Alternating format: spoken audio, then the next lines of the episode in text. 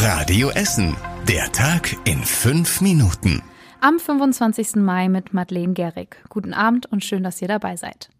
Bei uns in Essen werden in diesem Sommer zwei Grillzonen in Parks eingerichtet. Als erstes gibt es zwei Testgrillzonen, eine im Stadtgarten im Südviertel und eine im Nordpark in Altenessen.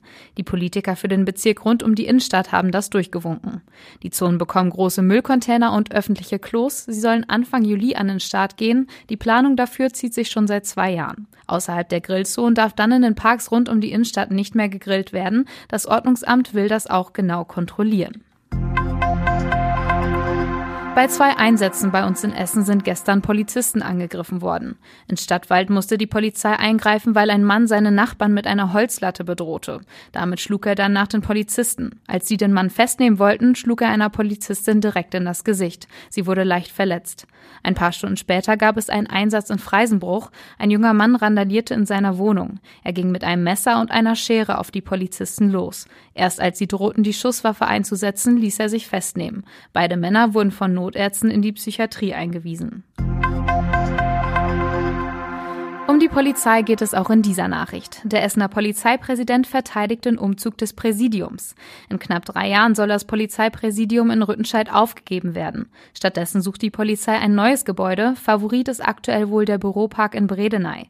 Die Entscheidung sei nicht leicht gefallen, sagt der Polizeipräsident. Er meint aber, dass sich moderne Computertechnik und flexible Räume im alten Gebäude nicht realisieren lassen. Er verspricht, dass sich mit dem Umzug die Sicherheit der Essener verbessert. Kritik kommt von der FDP. Sie glaubt, dass die Präsenz der Polizei in Essen durch den Umzug weniger wird. Das Polizeipräsidium in Rüttenscheid gibt es schon seit über 100 Jahren. Die Stadt Essen plant eine enge Partnerschaft mit der Stadt Rivne in der Westukraine.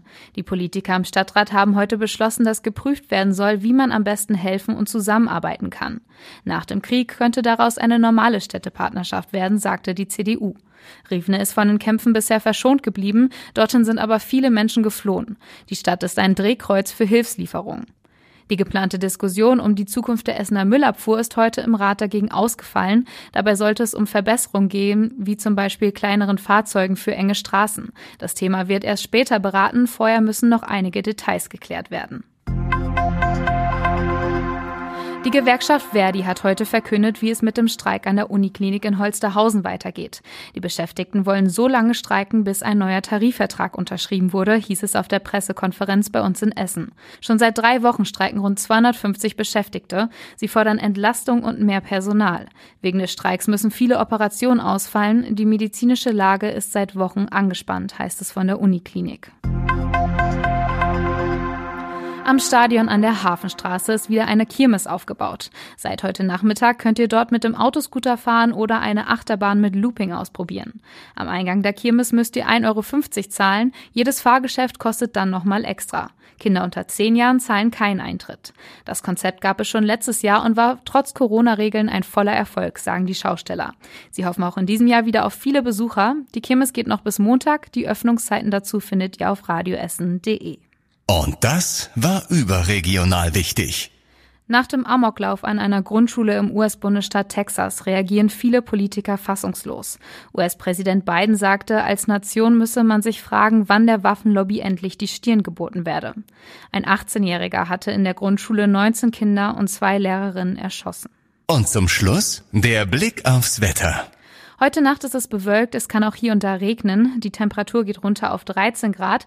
Am Feiertag morgen ist es am Anfang noch bewölkt, im Laufe des Tages kommt aber auch die Sonne raus und es wird 21 Grad warm, also perfekt für den Feiertag. Erst in der Nacht könnte es etwas Regen geben. Die nächsten aktuellen Nachrichten bei uns aus Essen gibt's morgen früh wieder ab halb zehn hier bei Radio Essen. Ich wünsche euch einen schönen Abend und einen tollen Feiertag morgen. Denkt an ein Geschenk für eure Väter.